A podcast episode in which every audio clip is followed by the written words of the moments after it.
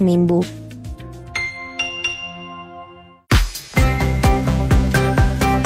Duna presenta Antes que nada con Josefina Stavrakopoulos. Auspicio de Servicios Funerarios María Ayuda. Y en Consorcio Somos Más que Seguros. Duna. Sonidos de tu mundo.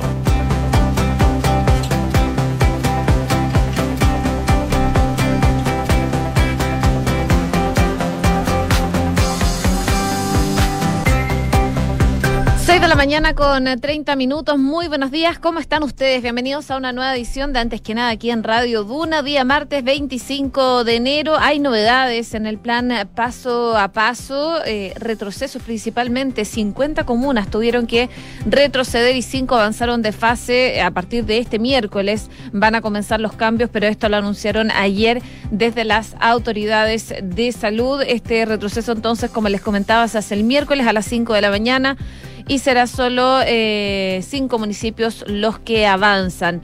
Entre los que retroceden, por ejemplo, en Valparaíso está La Calera, en en la región de Coquimbo, en el Maule, Molina, Curicó y en los lagos Quellón, Futaleufú, Puyehue, entre otros, por supuesto. El detalle lo pueden revisar en duna.cl, pero destaca que eh, retroceden a transición en la región de Magallanes, Punta Arenas. Así que, bueno, y Natales también para que lo tengan en consideración. Esto principalmente tiene que ver más con los aforos. Y les cuento también qué nos dice la Dirección Meteorológica de Chile para esta jornada. 13 grados de temperatura. Hasta ahora la máxima va a ser bastante alta, 33 grados cielos totalmente despejados aquí en la capital. Si nos vamos a Viña del Mar y Valparaíso, donde nos pueden escuchar en el 104.1, 13 grados a esta hora, amanecen con cielos principalmente cubiertos y las nubes se van a mantener durante el transcurso de la jornada. La máxima va a llegar hasta los 20 grados de temperatura. Donde va a despejar es en Concepción, a esta hora 13 grados, máxima de 22 cielos despejados durante toda la jornada, pero desde mañana vuelve la nubosidad parcial. Y en Puerto Montt lo mismo, bastantes nubes. 11 grados de temperatura, máxima de 19, pero en Puerto Montt va a despejar, se espera durante el transcurso de la tarde, según lo que nos dice la Dirección Meteorológica de Chile. Hacemos un resumen de las principales noticias que están ocurriendo en Chile y el mundo en los titulares.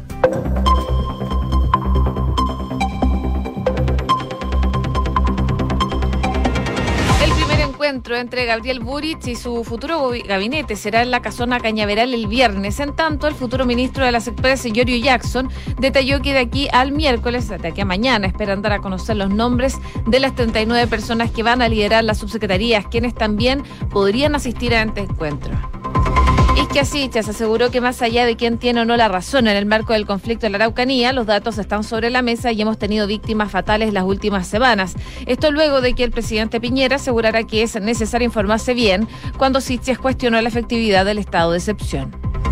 El Senado aprobó por unanimidad el proyecto de pensión garantizada universal y avanzó en la Cámara Baja. Los diputados pueden este miércoles terminar de despachar la iniciativa para que posteriormente el presidente la promulgue. El ministro de Hacienda dijo que se podría pagar a partir de la tercera semana de febrero. El Grupo de Política Monetaria recomendó al Banco Central subir la tasa de interés al 5,25%. En su informe, los economistas aconsejaron acentuar el carácter contractivo de la política monetaria ante la necesidad de contener el eh, pronto desborde de la inflación en curso. El 40% de los alumnos de colegios públicos eh, que dio la PDT fue seleccionado en el proceso de admisión 2022. Debido al aumento de postulaciones provenientes de establecimientos públicos y subvencionados, desde el Mineduc destacaron una disminución en las brechas en línea con la flexibilidad de la prueba de transición.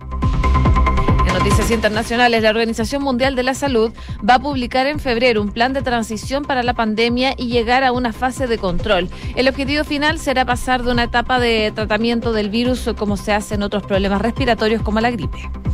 El gobierno de Estados Unidos puso en alerta elevada a 8.500 soldados ante el aumento de la tensión con Rusia.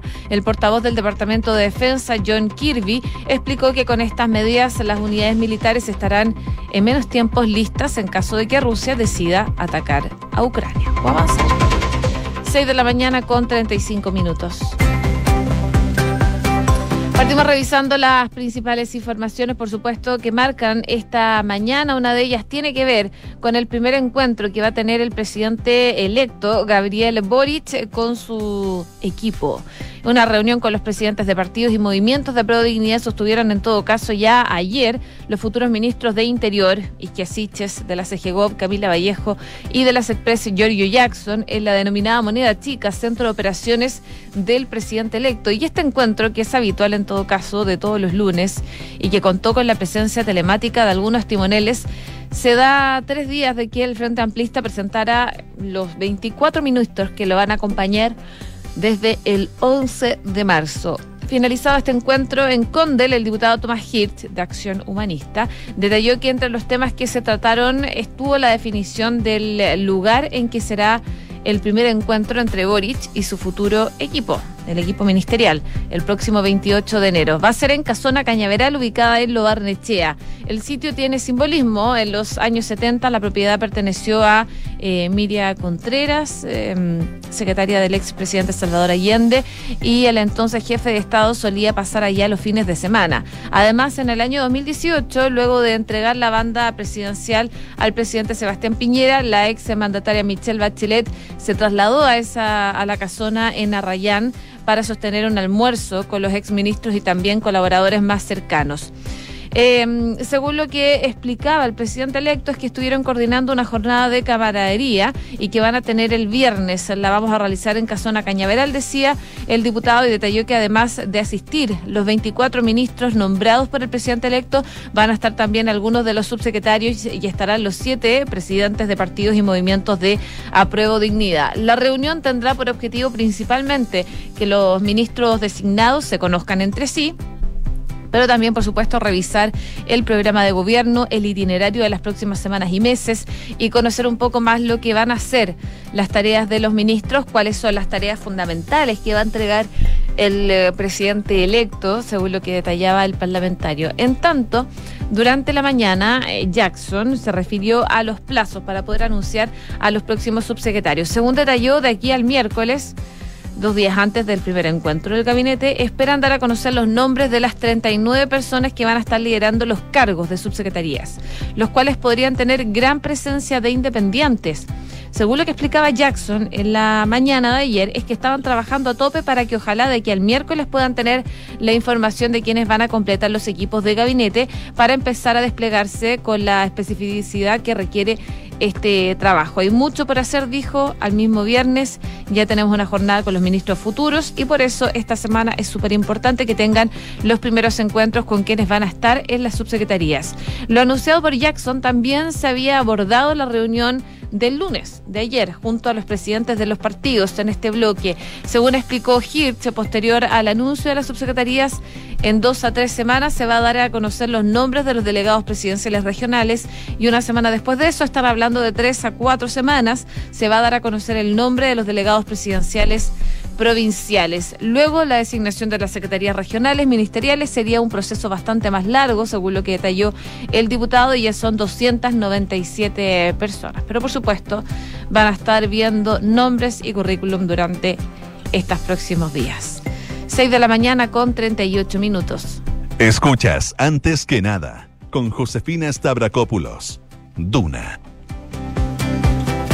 la mantención del estado de excepción en la macrozona sur y la eficacia de esta medida ha generado un desencuentro entre los gobiernos del actual presidente, Sebastián Piñera, y el mandatario electo, Gabriel Boric. Esto por los dichos de la futura ministra del Interior del Frente Amplio Isquiasiches, eh, quien el domingo aseguraba que militarizar la zona no ha logrado el objetivo de reducir la violencia, sino que la ha incrementado. Esto en referencia a la mantención del estado de excepción en la macrozona sur por parte del gobierno del presidente Piñera, quien ya adelantó que va a mantener esta medida hasta el último día de su mandato, es decir, hasta el 11 de marzo. Además, durante los últimos días trascendió que el aún diputado por Magallanes, ya habría comunicado con el presidente Piñera eh, el no seguir finalmente en esta disposición que permite el despliegue a las Fuerzas Armadas en una cierta zona o por un tiempo acotado. Las palabras de Sichas además tuvieron respuesta durante la mañana de ayer por parte del propio presidente Sebastián Piñera. Dijo con respecto a los comentarios de la nueva ministra del Interior, Bueno, yo creo que es importante informarse bien porque el estado de excepción nos ha permitido desplegar a las Fuerzas Armadas en una labor de apoyo logístico en comunicaciones, telecomunicaciones, información e inteligencia, entre otros, decía el presidente, que ha sido bastante útil. Las declaraciones que, tuve, que tuvieron réplicas eh, horas después por parte de la futura jefa de gabinete de Boric, quien en un punto de prensa, la moneda chica en Providencia, dijo que más allá de quién tiene la razón, hemos tenido víctimas fatales durante la última semana. No es para nada mi ánimo profundizar en ninguna de las polémicas con el actual gobierno. Quiero hacer una invitación al presidente Piñera y a todos los ministros a hacer un traspaso lo más armónico posible por el bien de nuestro país y también eh, en el caso de mi cartera en particular. Decíais que Siches, estoy muy agradecida si es que se nos hace llegar con prontitud la información tanto de las medidas que se han tomado en el actual gobierno como también de sus resultados. Siches también dijo que el ánimo es el diálogo, la construcción con todos los actores, con los parlamentarios víctimas, tanto mapuches como no mapuches, y entendemos que tenemos que trabajar con todos, decía Isquia Siches. En ese sentido, consultada por las palabras del actual mandatario en relación a que la presencia de las Fuerzas Armadas ha permitido reducir cerca de un 30 a un 40% el número de hechos violentos, Siches invitó a trabajar en conjunto por la solución. Más allá de definir quién tiene o no la razón, los datos están sobre la mesa y lamentablemente hemos tenido víctimas fatales en la última semana, algo que nos entristece, nos preocupa y también nos ocupa. Mi intención, mi invitación es que todos trabajemos, no va a ser solo una tarea de gobierno, también será una tarea de sectores que más adelante van a avanzar hacia la oposición. Así que trabajaremos unidos por el bienestar de Chile y por recuperar la paz y de alguna forma con estas declaraciones también Isquia Siches trata de dar por zanjada esta polémica que se generó el domingo con sus declaraciones respecto a la extensión del estado de excepción. 6 de la mañana con 41 minutos. Estás escuchando Antes que nada con Josefina Stavrakopoulos en Duna. Luego de dos semanas de espera, tras haber conocido sus puntajes en la prueba de transición e indicar sus preferencias, por supuesto, ayer los postulantes de las 45 universidades adscritas al sistema único supieron eh, de las que fueron convocados. En total hubo 148.819 postulantes, de los cuales 116.792 fueron seleccionados. Esto es, según el Mineduc, un 6% más que el año pasado, considerando que también aumentó este número de jóvenes que rindió la prueba. Según datos oficiales para los que accedieron distintos medios de comunicación, entre ellos el Mercurio, en este proceso 76.025 jóvenes de recintos públicos rindieron la PDT y de ellos 42.000 1.866 postularon a alguna universidad del sistema único. De ese total, más de 30.000, cerca de 31.000 fueron seleccionados, es decir, solo un 40,6% del total de ese grupo de alumnos que rindió el test quedó en alguna de sus preferencias. En contrapartida, hubo 26.864 jóvenes de colegios particulares que dieron el examen de ellos, 23.000, un poquito más, postularon y 21.300 fueron convocados aproximadamente, es decir, el 79,5% de este grupo que rindió la prueba. Con todo, el Mineduc destacó que el número de estudiantes de colegios públicos que fue seleccionado creció un 8%, tal como sucedió con los resultados de la prueba de transición. Las cifras de selección de colegios públicos y liceos técnicos está mostrando un avance en la disminución de las brechas, según lo que planteaba el subsecretario de Educación Superior Juan Eduardo Vargas. Ayer las universidades también detectaron un aumento en los puntajes de selección. En la Universidad Católica, por ejemplo, 39 carreras subieron sus puntajes de corte, entre las que destaca Kinesiología con 22 puntos más que el año pasado alcanzando 658 puntos. También el College de Artes y Humanidades, Artes, Historias y Diseño aumentaron su puntaje en 19 y ciencias de datos con 17 puntos. Incluso medicina, que hasta el año pasado cerraba en 800 puntos, ahora creció hasta los 804. El rector de la UCE, Ignacio Sánchez, señaló que está están impresionados por la cantidad de carreras que aumentan su mínimo. Es realmente notable el aumento de puntajes porque en varias carreras aumentó en 20 puntos. Además, valoró una reducción en las brechas en este tipo de establecimientos, ya que los alumnos de colegios privados que ellos convocan se acercan al 60%. Ya ha costado mucho reducir la diferencia entre esos porcentajes. Según datos del Mineduc, 123 de los 180 alumnos que obtuvieron puntajes nacionales postularon a la Universidad Católica, aunque desde el plantel aseguran que fueron más. Otros 19 lo hicieron en la Chile, donde se convocó a más de 7.000 postulantes a matricularse a partir de hoy día y según el rector de la Chile, Enio Vivaldi, la nueva generación tendrá que prepararse para un desafiante 2022 en términos académicos para quienes han preparado las condiciones para la presencialidad. La Universidad de Concepción, por ejemplo, convocó también a 10 puntajes nacionales y tuvo un aumento del 3% en sus postulaciones respecto del año pasado. Otros cinco puntajes nacionales postularon a la Universidad de los Andes, donde destaca que el 35% de los 1.585 convocados a matricularse postuló en primera opción a esa institución y que el 86% postuló entre sus tres primeras opciones, mientras que tres de los máximos puntajes ingresarán a la Universidad del Desarrollo, en donde 3.317 estudiantes fueron seleccionados, de los cuales 1.626 la posición la posicionaron como su primera opción. En la Andrés Bello, por ejemplo, aumentaron en un 3% también las postulaciones y por un décimo año consecutivo fue el plantel con más postulaciones totales, más de 48 mil. El rector de la UNAP dijo que su consolidación en el área de la salud no es solo relevante para la universidad, sino también para el país, ya que están construyendo eh, profesionales que sean preparados. 6 de la mañana con 46 minutos. Estás en Antes que nada con Josefina Stavrakopoulos. Duna 89.7. En noticias, eh, por supuesto, de la pandemia, muy atentos a lo que son los, las cifras que da a conocer el balance sanitario todos los días, pero también en las camas UCI, que es un dato que hay que estar mirando con atención. Con 14.780 eh, nuevos casos, la pandemia del COVID rompió ayer el récord de contagios diarios por sexta vez en los últimos 10 días y para ello eh, Chile reportó el mayor número de camas críticas disponibles en tres meses. Según cifras oficiales del MinSal, ayer había 1.769 camas intensivas ocupadas, la mayoría por pacientes no COVID. Y en esa línea, el total de plazas disponibles llegó a 352, el número más alto desde el pasado 13 de octubre según el subsecretario de redes asistenciales subrogante, este aumento de contagios es motivo de gran preocupación y dice que los mantiene en constante evaluación en las medidas que deben tomar sobre el manejo de la pandemia. No obstante, solo un 23% de las camas críticas, que son 407, están ocupadas por pacientes COVID. El subsecretario precisaba que esta cifra ha venido descendiendo progresivamente en las últimas dos semanas. Esta variante Omicron presenta un comportamiento diferente a las anteriores. Es mucho más contagiosa, pero aparentemente ocasiona menos cuadros graves que requieren hospitalización en UCI. El impacto de Omicron en Chile se puede dimensionar al revisar indicadores de este mes, que pasó de 1.930 contagios al primero de enero a los 14.780 el día de ayer.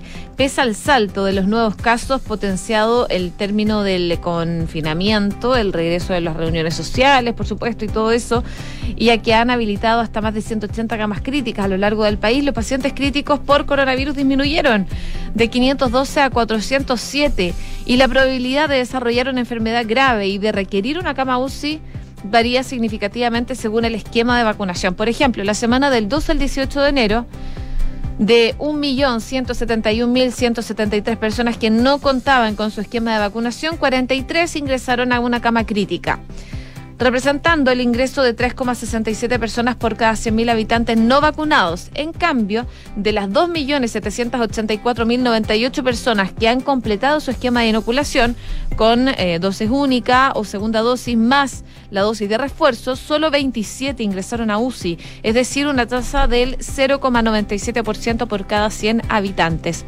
La dosis de refuerzo genera una gran incidencia aún mayor de caer en gravedad por el coronavirus, ya que más de 11 millones de personas sobre los 18 que al 12 de enero habían recibido su dosis de refuerzo hace más de dos semanas, solo 35 necesitaron una cama crítica, con lo que el riesgo de hospitalización cae casi 12 veces. Así que, claro, dentro del aumento de contagios tan grande que estamos viviendo, producto de la variante Omicron, igualmente el uso de camas UCI está bajando mientras la pandemia rompe este récord de casos por sexta vez en 10 días. 6 con 49. Comenzamos la mañana informados en Antes que nada con Josefina Stavrakopoulos. Y miramos el mundo porque la Organización Mundial de la Salud publicará a finales de febrero un nuevo plan de respuesta al COVID que va a plantear una transición a cuyo término se pondrá fin a la actual gestión de la enfermedad como pandemia. Según anunció este lunes el director de emergencias sanitarias del organismo Mike Ryan. El objetivo final será pasar a una fase en la que haya un control sostenido de la enfermedad de manera similar a cómo se hace con otros problemas respiratorios como la gripe, según lo que indicaba este experto en una conferencia técnica sobre la pandemia. Para terminar la emergencia internacional por el COVID en 2022, hay aún muchas cosas que hacer, como reducir la infección descontrolada, especialmente en poblaciones vulnerables, y reducir el riesgo de que surjan nuevas variantes. También deben aún reducirse las tasas de mortalidad que se vive producto de la pandemia del 1,6% actualmente, teniendo en cuenta las cifras oficiales de infectados y fallecidos en el mundo y minimizarla a consecuencia a largo plazo de la infección. Y para ello deben optimizarse las estrategias sanitarias nacionales, dijo, y en ese sentido puntualizó que debido a las diferentes situaciones que vive cada estado, por ejemplo, en cuanto a la desigualdad de la vacunación, cada país tiene que encontrar su propio camino para bajar la montaña. Ryan resaltó que debe investigarse qué nivel de medidas de salud pública tendrán que... Eh, una aceptación social en las futuras etapas a seguir y destacó que la actual estrategia ha de servir también como preparación para la pandemia del futuro. Y en ese sentido, el director de emergencias de la OMS destacaba que la próxima pandemia seguramente será causada por un agente respiratorio, similar a los virus causantes de la gripe y el coronavirus que están detrás del COVID, el SARS y otras enfermedades.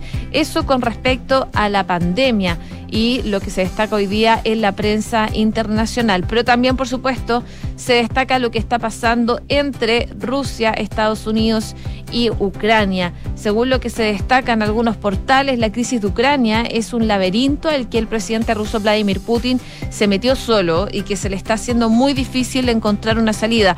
Todo indica que ya fue demasiado lejos, que no tiene más remedio que cumplir con su amenaza. Desplegó un ejército de 127 mil soldados, miles de tanques y vehículos de transporte, cientos de baterías de misiles, al menos dos grandes hospitales de campaña y vaya a saber cuánta parafernalia bélica también.